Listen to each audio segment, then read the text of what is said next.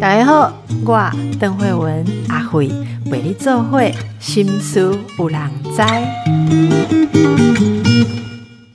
大家好，廖老师来啊，廖星云老师，哎来了就会让我们的家变得美丽，心情变好啊。其实又到了这个秋冬，秋冬就是会想要开始除旧布新，而且换季，有些人会想要把家里面的布置稍微换一下哦。那今天我们跟廖老师要来跟大家介绍一个北欧风格的呃家庭布置哦，居家布置啊，北欧风格，我觉得这个天气来想北欧风格。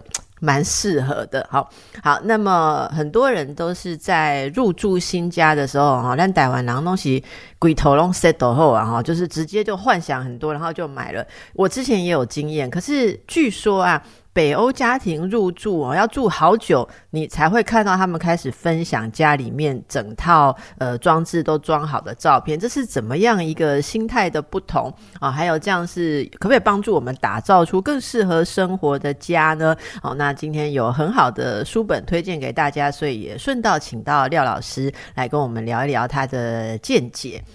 先欢迎一下星云老师。Hello，大家好，我是收纳幸福廖星云，耶，很开心来上节目，又来了。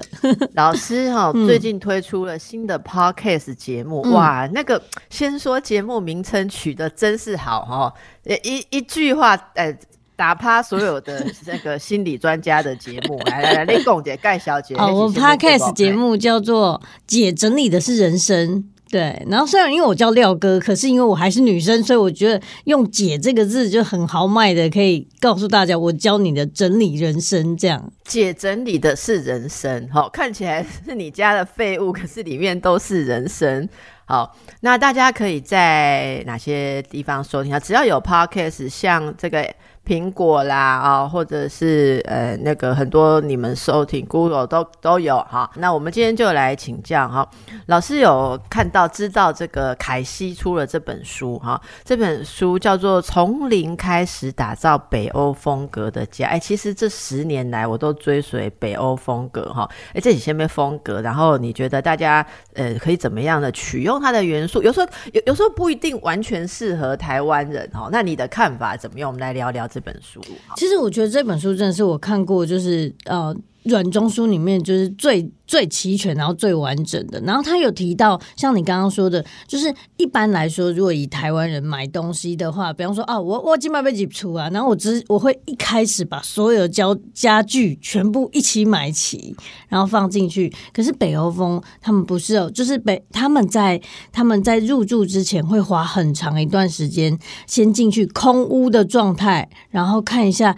哎，光线怎么样，然后啊，通风怎么样，然后什么时间。间点会有什么样的光线？他们都了解了之后，再去想象，哎，在这里我可能可以添购一个什么样的桌子、什么样的柜子等等，慢慢的去把东西补进来。可是台湾不是，是一口气啊，什么呃柜子啦、桌子啦、沙发一整套全部给它搬进来，就搬进来之后才发现，哎，好像不太适合，好像会挡到，哎，好像有点大，这样。哎，那个很难，因为我们坦白说哈，身为一个台湾的大省哦。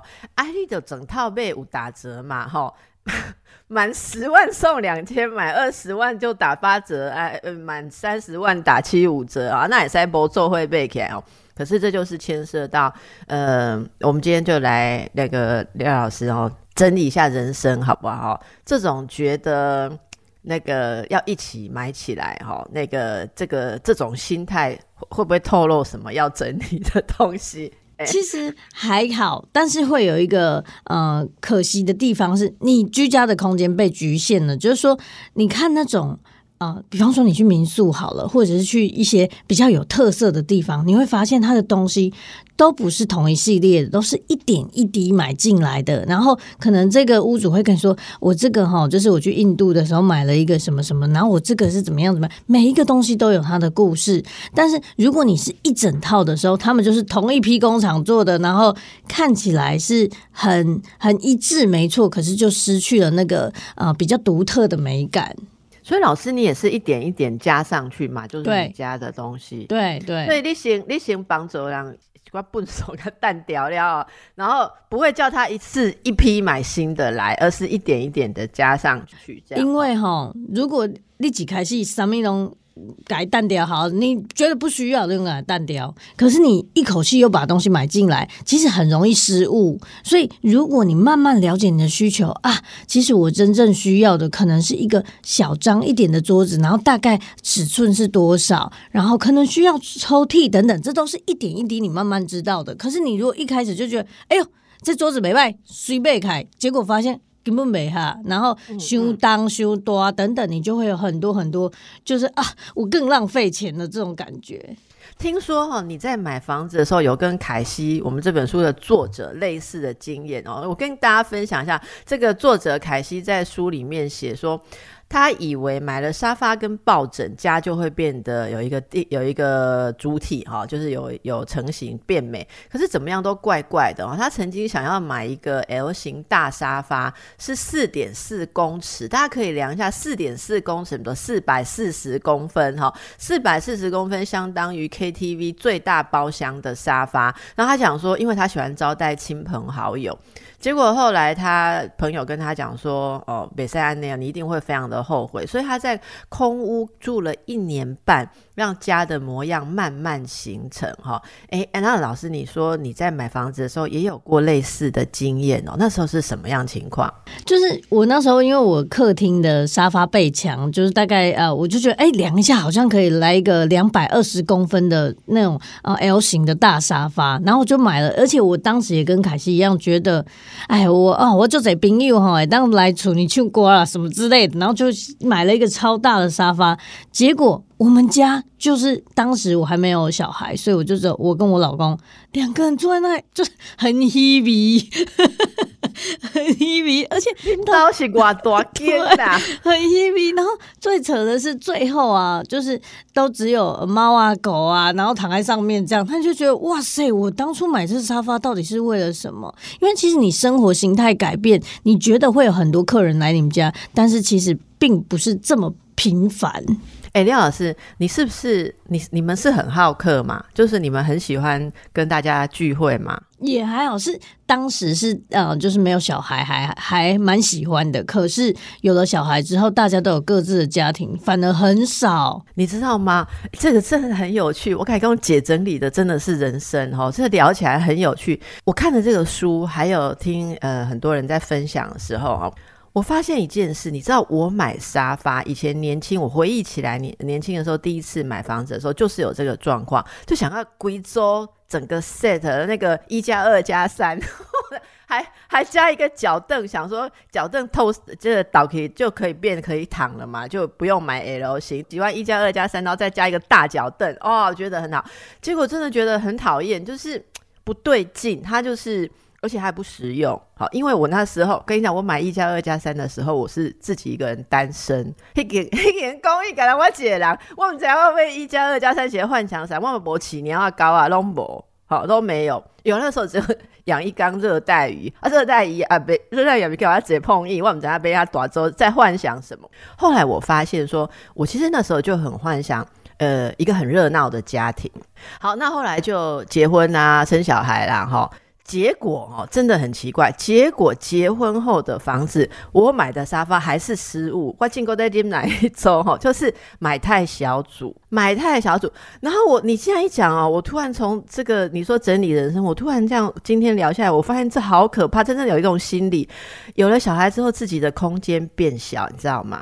所以我一直就想说，我不要买很大的家具，会让我没有空间。我想要保持弹性，万一我一天要换家具，我还要放进什么新的东西，我可以弹性。我就突然间好在意那个留白跟那个弹性，这就是一个被小孩塞满的妈的人生，你知道吗？啊，我已经就有空间，单身，我做小姐，我在老公做小姐，其实我拢。嘎古杯做大呢，觉得很好，而且那个点都给点，一直要填满。然后现在是想说，我要空间，我要空间，我要空间哈。啊，大家可能看这个北欧风格的家，可能会有呃自己可以回顾一下自己的心情了哈。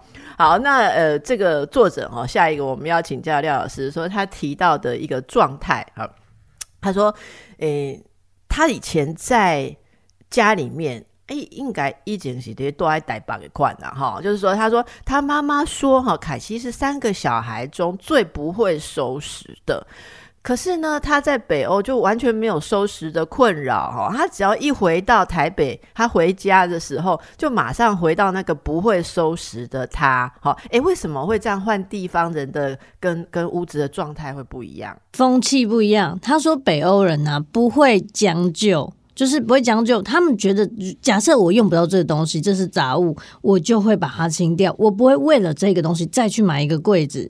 可是，在台湾不一样，就是啊，坑没了，呵各杯姐的柜子，对不对？老师，咱台湾人较欠呐，啊，你还卖哈都单条拖子呢？嘿，拖子，对啊，当时以后个用的丢啊，对不对？啊，还像像像柯林用的丢啊，对，那怎么办？你你你觉得我们应该抛弃这种心态？不是，你真的要要去想。就是像我说的，如果你要抉择的话，你真的要用当下，因为有时候我们就是啊，这最怕剩了，这蛋雕吼，这当时各位当有当时，我就问他说当时这样，那他就傻眼。某年某月的某一天，没有那一天，没有那一天，你现在就觉得用没掉。基本上，它就是跟你现在的这个当下不合了。那我们是活在当下的人，我们应该用当下来取决啊。我现在用不到，就像刚刚我讲的，我那个超大的沙发，对不对？在某一天，我突然觉得啊，我不需要，我就把它断舍离，然后连同我的电视柜、电视还有茶几，一口气都给它断舍离，送给别人，就是分送给其他的人这样。然后我老公回到家，想公。哎，难道那空无一物，那么物件？你把沙发整组跟电视对送人，全部送人。因为有一天，我就坐在沙发上，突然觉得哦，好 happy 哦。我们很久没看电视，那不然电视给他断舍离，然后沙发断舍离，茶几断舍离。结果全部送完之后，才发现空啊才是最厉害的，因为你就像刚刚讲，保持弹性。我跟你讲，廖老师听众朋友今天听，我都知道他们要写什么信。来讲廖老师啦，我哪安尼从阮到的家姑断舍离，阮阿阮阿会甲我断舍离哦，阮阿去种某，我甲断舍离。哇，这个是大家生活当中哈一种应该说整理的心态，对不对？哦，你东西少了更棒。夫妻两个人在空无一物的家，好像新婚一样，对，好像新婚一样，重新开始去思考我们要的生活是什么状态。哈，Lina 我当然 在计划买哦。那所以这个凯西就讲到哦，他说。他提出了一个家里面维持简约的模样，不是因为很会收拾，就是廖老师讲的，不是因为你一直买柜子来收纳、收纳、收纳，是你要用心定义家的一个状态零。诶，这状态零怎么解释啊？状态零就是，哎，嗯，你你你的，我们整理都会有 before after，对不对？这是我理解啊，就是整理会有 before after，但是你的 after 可能是整理好。整理好的那个状态就是状态零的状态，但如果当当你的东西是很混乱，就是你可能啊现在有在移动啊，然后你有使用，它可能会有啊加加起来加起来几超几超，对不对？可是你当你在想的时候，你又啊你要去想，哎，那我的 after 那个状态零是怎么样？如果你突然不会收拾的时候，回过头来想你的状态零的状的那个样子的时候，你就知道啊。原本的桌上是没有东西的，原本的桌上这个杯子应该是要回到它的位置的。原本的桌上是有一个花瓶而已，这个就是它的状态零。那每一个人状态零不一样，那就是可以有个归零的那个那个点可以寻找，这样真的就清楚很多哈，就容易很多。那这个哎，其实这样讲，突然间拍谁像看到我旁边的那个柜子，哎，距离状态零有一点距离哈，带你来出力积累好不好？来，大家也环顾一下你的周边。其实北欧风格很受到喜爱，就是他会感觉说。你在那里面那些东西都是在服务你的啦，好，这是我自己的感觉。为什么说极简？就是你你放进去什么东西跟它其实都不会太不搭哦。那你自己呃，像一般人喜欢这种适合呃看点书啊，任何一个角落都可以窝着喝杯咖啡哈。空间要留给居住在此处的每个人，我觉得这句话很棒。好，无论是作者哈，或者是这个幸运老师，我都觉得是。很敬佩啦，因为很多人说要维持干净的居家环境，其实需要很强的意志力。有时候我们就会想要摆烂，但说真的，当你想要对环境摆烂的时候，可能也要检讨一下自己的心情，是不是对自己失去了一种维持的力气？会哦，真的会，因为你你根本没有时间，也不是说没有时间，你根本没有那个动力去整理这些，就是。归刚准备困你啊，真的忧郁的时候会状态很糟糕，然后你没有办法去动这些东西。哎，你有没有帮忧郁的人整理过家里？有，其实这件事很有趣。我帮很多哎，不管是忧郁啊、躁郁啊、强迫症啊、啊囤积症，就是基本上你家里有有问题，你其实心里也是也是。就是家就是新的投射，所以会有很多是有疾病的产生。嗯嗯，所以大家如果诶，因为如果心情不好，反映在你的生活当中。可能你开始从物件处理哈，会带动，我是觉得会带动一种心情上，我要去放下一些想法或放下一些执着，好，所以这个驱动，呃，人生怎么去整理？有时候心很难整理的时候，从有形的物件，我自己是觉得非常有效。好，今天来到我们节目的是解整理的是人生，好，是主持人，我们的收纳专家廖星云，我们以后会常常。呃，这个邀请星云老师，我们每次就来介绍一些生活的一些概念。那今天刚好就介绍了，呃，这个从零开始打造北欧风格的家。哦，北欧风格可以说是已经流行了很久，我觉得起码十几年了。哦，那对，非常大家非常的喜欢。好，那常常听到身边人会说，哦，北欧风就是简约啊，哈，那东西是不是越少越好？哈，可是其实这本书里面有写到说，不是说生活。活得很像在修行一样，不是这样，而是把一些不适合你的空间、不适合你的生活、哈不实用、不美观、不好看的东西，把它断舍离，好，让美好的东西被凸显出来。哈，那这个这个要放弃、要断舍离的东西，如果自己很难列出的话，我推荐大家哈，这个幸运老师给大家。稍微列出来一个一般人都会有，但是可以舍弃的东西，而且啊，没有给我们压力哈，一天舍一个就好。这是呃您出的一日一舍日历书，哎哎，这个是什么样的一个想法？大家可以怎么使用哈？其实我的日历书啊，当初发想的就是在想说，哎，如果我们。如果我们每天一日一舍清掉一个小东西的话，三百六十五天你就清掉三百六十五样，那东西就瞬间少很多。那我们之所以没办法整理好，就是因为我们东西实在是超过我们的负荷。可是如果一下子要整理好，又觉得东西太多，所以有没有可能是直接搭配日历？我今天要撕日历的时候，就看一下上面的任务是什么。例如说，哦，清掉一根弯掉的汤匙，哎，这太容易了吧？然后只要一根就好，那你就会产生小花效。应就是，例如说，我清掉汤匙的同时，突然发现旁边有一个发霉的筷子，那不然这个也一起好了。就是慢慢的，你会建立这个整理肌肉，你就越来越强。而且因为任务太简单了，所以你就想说会啊养成习惯，而且会期待明天的任务是什么。嗯，我自己是觉得哦，大家如果用这个这个日历，每天就是一个小东西，那个小东西真的觉得你很有心机。新宇老师，你你你很有心机，英语那个东西哈都是写的看起来真的不痛不痒，嘿，但是那个东西会带动，嘿，那个东西被处理掉之后。会带动啦，好，那大家可以试试看，如果执行有成，也许有一天你也可以做一本自己接下来下一年要丢的东西的日历书。好，哎呀，那说一个笑话，这个因为常常跟星云老师聊，哈，大家知道我第一次跟星云老师聊的时候，那一集就哭了，哈，因为我讲到温早间这个两岁的时候的火车嘛，哈。哎，Hello Hello，汤马士啊，这个幸运老师就帮我整理了人生突破。好，哎，这个我我真的有一点改变，就对他的东西我就有一点不一样啊。然后就说一个笑话，因为现在已经小学生了哦，他喜欢的东西非常的不一样。像我小朋友现在常常会喜欢做一些什么那种。我们以前讲动动脑的组合啊，什么组起来啊，有电路的啊，好啊，或者是说什么一些科学，什么地球的模型，好，那它就产生了很多那种科学组装实验的东西。就我家里真的没有地方放，他就通通给我摆在电视柜上，还有茶几啊。你在外电视柜，我是 follow 廖老师多久的电视柜才像电视柜？进变科学，呃，现在幼教童玩展示区哈，所以我就决定要把这些东西回归到他的房间，怎么办？我只好丢掉更多他童年的东西。然后我就很惊讶，我发现每个东西拿起来，哦，妈妈都充满了感性。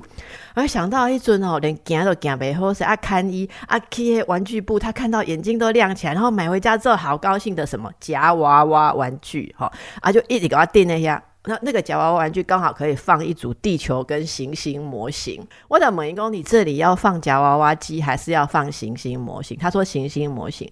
我就再问一次，说那你不想要夹娃娃机的吗？你知道他跟我说什么吗？妈妈，我觉得我的玩具你都很喜欢，我全部都可以给你，你可以拿去你房间吗？哇，这真的是觉得我这些魔良心，真的是没有没有感性哈。但是我真的意识到。每一个人他现在当下的生活是多么的重要，所以我真的给他断舍离呀，所以他就清出了很多的那个大篮子。从现在他的科学玩具，我应该还可以记在一学期啦，我应该可以再放一学期。一学期之后，我请他自己选择哈。这个就是我说真的执行了之后那个改变。可是那个改变是什么？我觉得也从这个过程互动当中，我也提醒自己说，不要用母亲的一些。呃，心情负担以后来绑住快要变成青少年的孩子，我觉得以后搞不好我都是他要断舍离的东西哈。他他时间要拿去跟同学聊天啊，要去追他的心啊哈。啊，你一定墙壁上要贴全家福，人家要他要贴他的女团呐。好，我觉得大家都应该，我有接触到一些朋友们，所以这个是我个人跟大家的分享哈。那大家可以多看看你家里面的生活。那说到这个哈，诶，就我我们同事哈就。把我的秘密给挑出来，你知道吗，星云老师？因为我们之前常常跟你聊断舍离嘛，哈。后来我们有人推荐，诶，一个叫七仙橙色选物所主理人，哈，这七仙呐，七仙也是橙色的专家，是舒言，好林舒言，我们讲下例如写塞不？结果呢，呃，因为出版社我也认识，所以我觉得很有趣，就看了他这本书，哇，看了之后我也仿了他一集，他是极繁风格哦，好。极繁风格，他教大家怎样，就是把东西陈设的很多，所以他的照片跟极简风格的照片非常的不同。他那个画面里面，你可以放大镜在里面找找找找找很久，因为他每个角落都陈设很多东西，可是人家就是陈设的很漂亮。然后那一期我跟他聊的时候，我就聊说啊，我说我这种吼心情很感性，什么东西都丢不掉，看到你这个书觉得好安慰。虽然我不会摆的很漂亮，可是我觉得我可不可以就很复杂的摆？那他他就有教我一些什么。什么凸显主体啊，什么什么哈？结果讲讲啊，我们同事就给我记起来，今天给我写一题反纲哈，就是说在极简跟极繁之中，大家要找到什么样的立足点哈？一定就挑我的语病哈，发现我很喜欢乱收东西哦，然后每次访廖老师都很认真要极简，可是就很爱收东西。那如果有听众朋友跟我一样在这两极之间摆荡哈，你可以给大家什么建议？我我的问。一句，你有六吸干吗？六级干吗？六级干吗？对，还有你喜欢你喜欢清洁或者是打扫吗？基本上啊，如果你喜欢极繁，对不对？可以，你把它陈列的很漂亮，那也是一个像你自己的艺术一样。可是你要想哦，你每一个东西，你都花你一点点时间。你东西越多，你时间越少。它难道不用清洁，然后打扫，然后整理，然后摆好？这个都花你很多时间。你要去想，如果你是这个是你喜欢的，你愿意花时间在上面，那可以，当然没问题。你整个家要全部把它弄成极繁的，我觉得超棒，弄成奇美博物馆。哎，弄很晒，弄很晒，弄弄讲好。可是重点是，这些东西是你必须要有时间去维护它们，或者是有时间去把它啊整理好，然后清洁等等，你有办法做。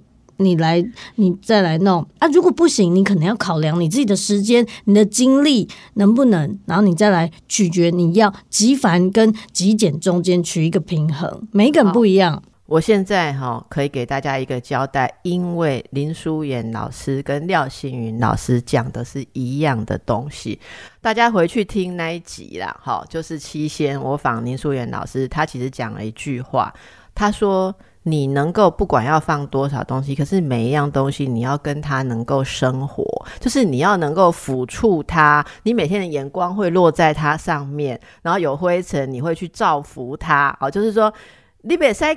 你北塞港铁灯还处为坑哎，然后你没有看，很像宠物啦，哈，所以他说，如果这些东西你跟他失去了互动，他就会蒙尘。所以他我记得他有讲一个东西，说如果你家里面自觉你留了很多很有价值的东西，你只要做一件事，这个就跟廖老师讲的是一样的道理。你走过去，如果哪个东西上面有灰尘，其实你就要考虑一下，你真的应该要有这个东西吗？为什么它会有灰尘？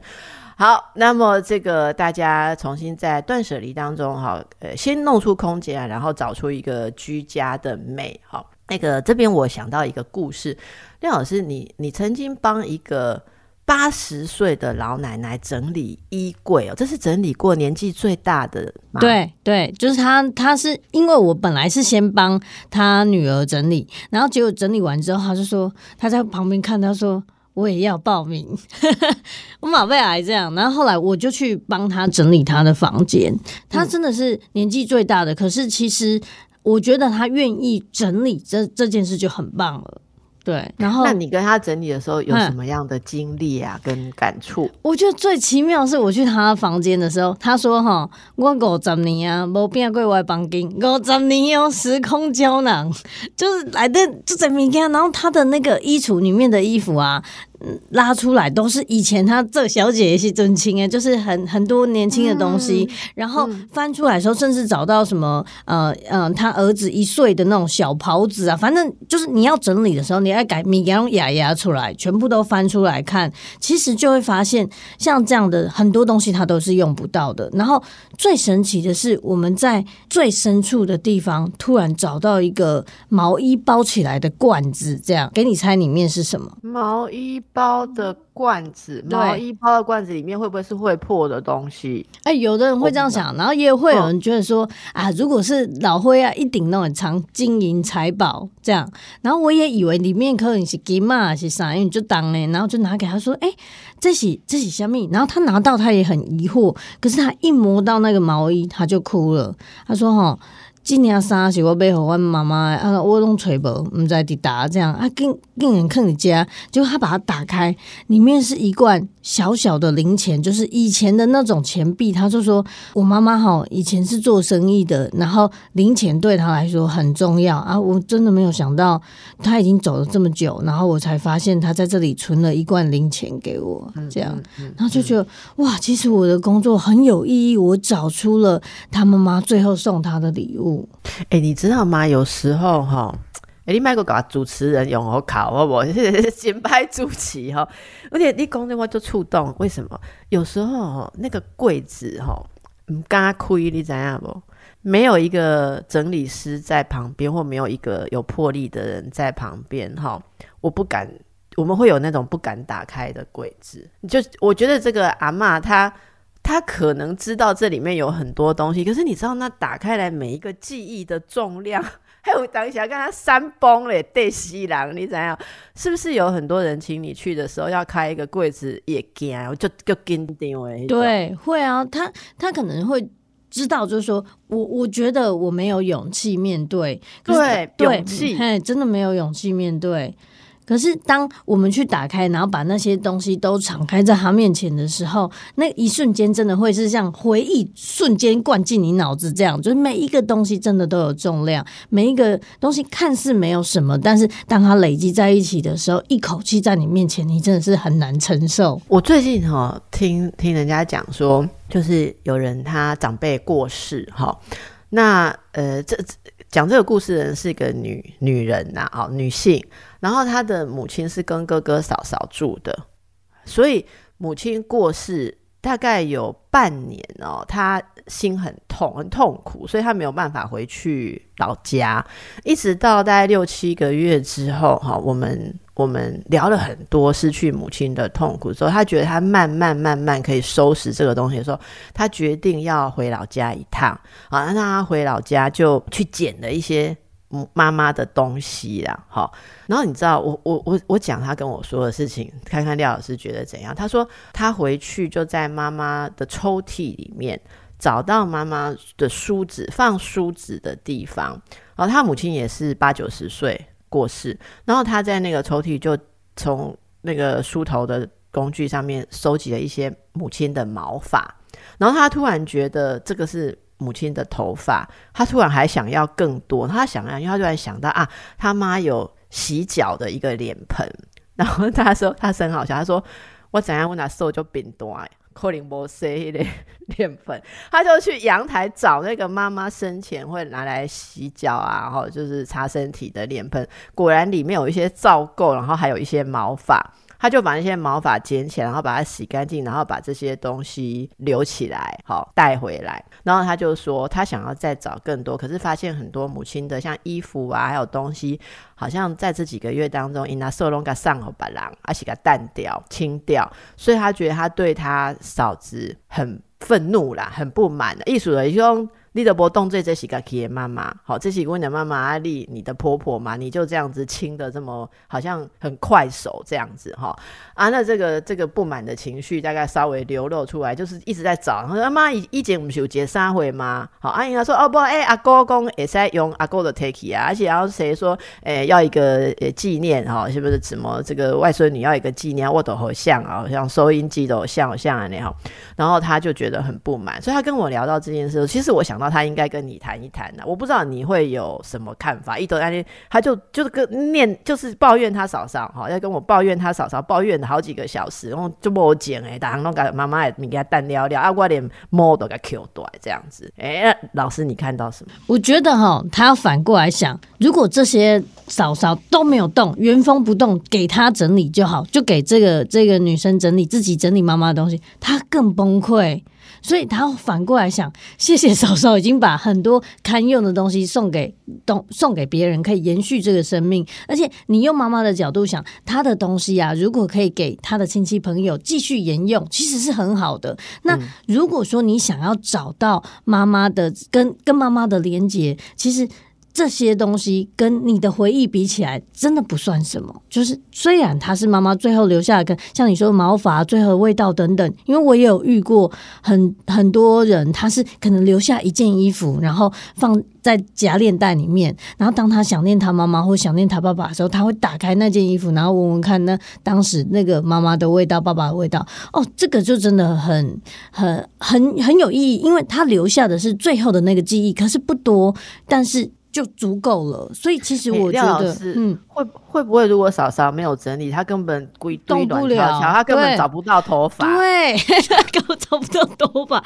举个例子，我根本没有办法凸显那个重要的东西哈。刚才讲到这个例子哈，那这个廖老师说，感谢嫂嫂把母亲的这些东西可以做。再生会有更有生命的利用，送给某些人。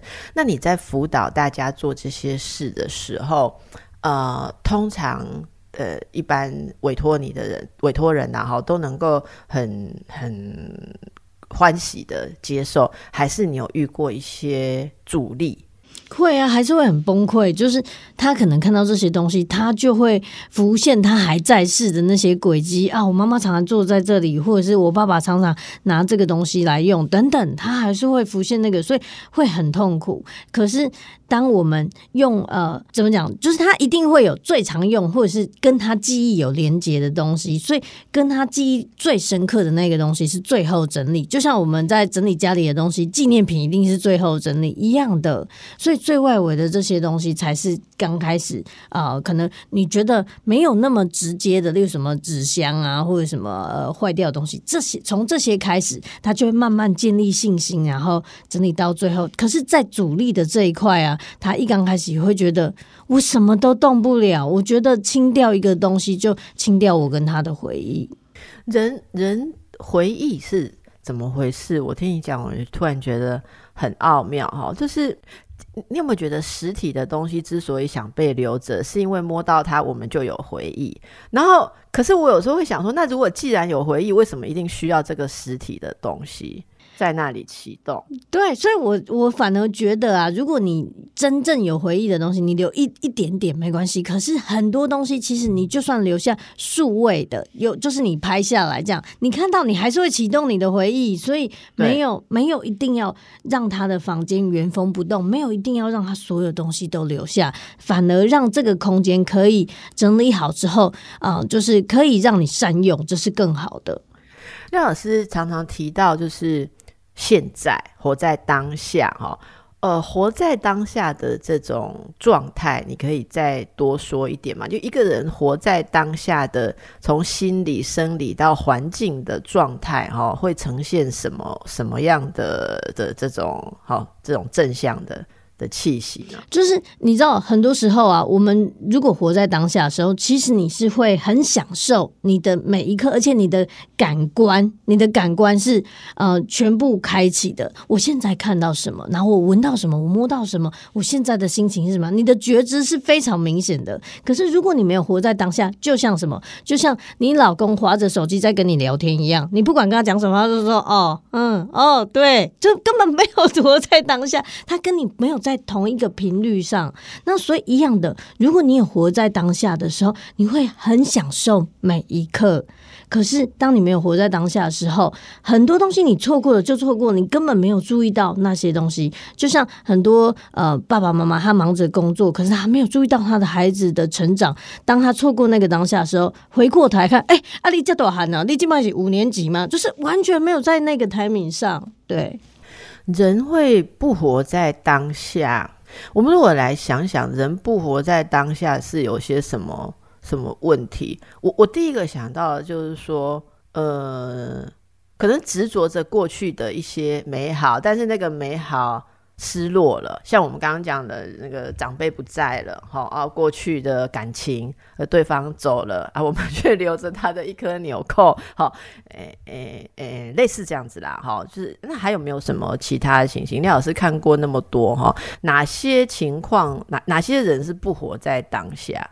嗯，不活在当下有两个，一个就是活在过去，一个就是活在未来。对不对？那活在过去的人呢，他都会所有东西旧东西他都留着，然后他就觉得以前哈，我我做这个公司的秘书做了二十年，结果那个老板跑路，所以我什么东西我把公司的东西都带回家，因为我不甘心。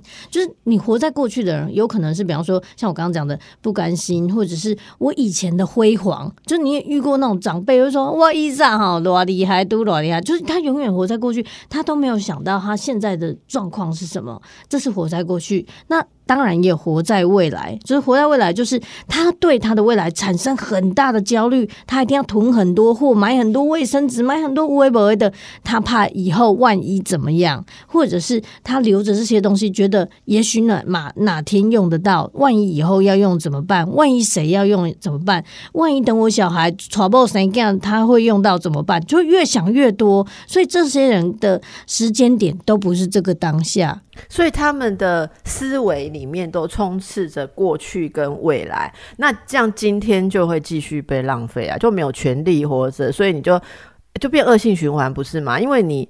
你你今天没有全心打造，今天就不会多丰富嘛？哈，你你没有用心打造啊，所以你就只好更怀念过去或期待未来嘞，也变因果循环了。而且心情上都会是不安啊、担心啊，然后像你看，你缅你缅怀过去，但是重点是你还是会有懊悔，所以都不会是正向的能量。哎，那廖老师，我们用实力来讲，你看我每次都要刁难你实力哈，因为我我真的是可以代表 这个断舍离智障篇哈，就是以你讲过去很美好，但活在当下哈，但依然查波人来讲啦哈，哎，拜托我三十岁时阵我水你知影无？我真正是袂讲，莫安尼讲啦哈啊，但是。你说的这个是事实啊，就是过去真的比较对某些人而言，过去真的比较美好。好，那我也知道，说我有几个抽屉放满了适合以前的装扮物了哈。像我黑色吊带哇，我们在进面去想一多哈。但是 讲我听种朋友笑者，你嘛有，毋是干我有啦吼，大家拢在偷笑吼。问讲大哥，你嘛在笑，你某嘛有啦，卖笑啦吼。但就是因为这样的状况，我说你刚刚讲的，真的，我对如果对某些人而言，现在真的是蛮蛮委屈哈，或者说暂时目前人生没有什么新的烟火，没有什么新的光彩了哈，啊，就是一天过一天啊啊，也许。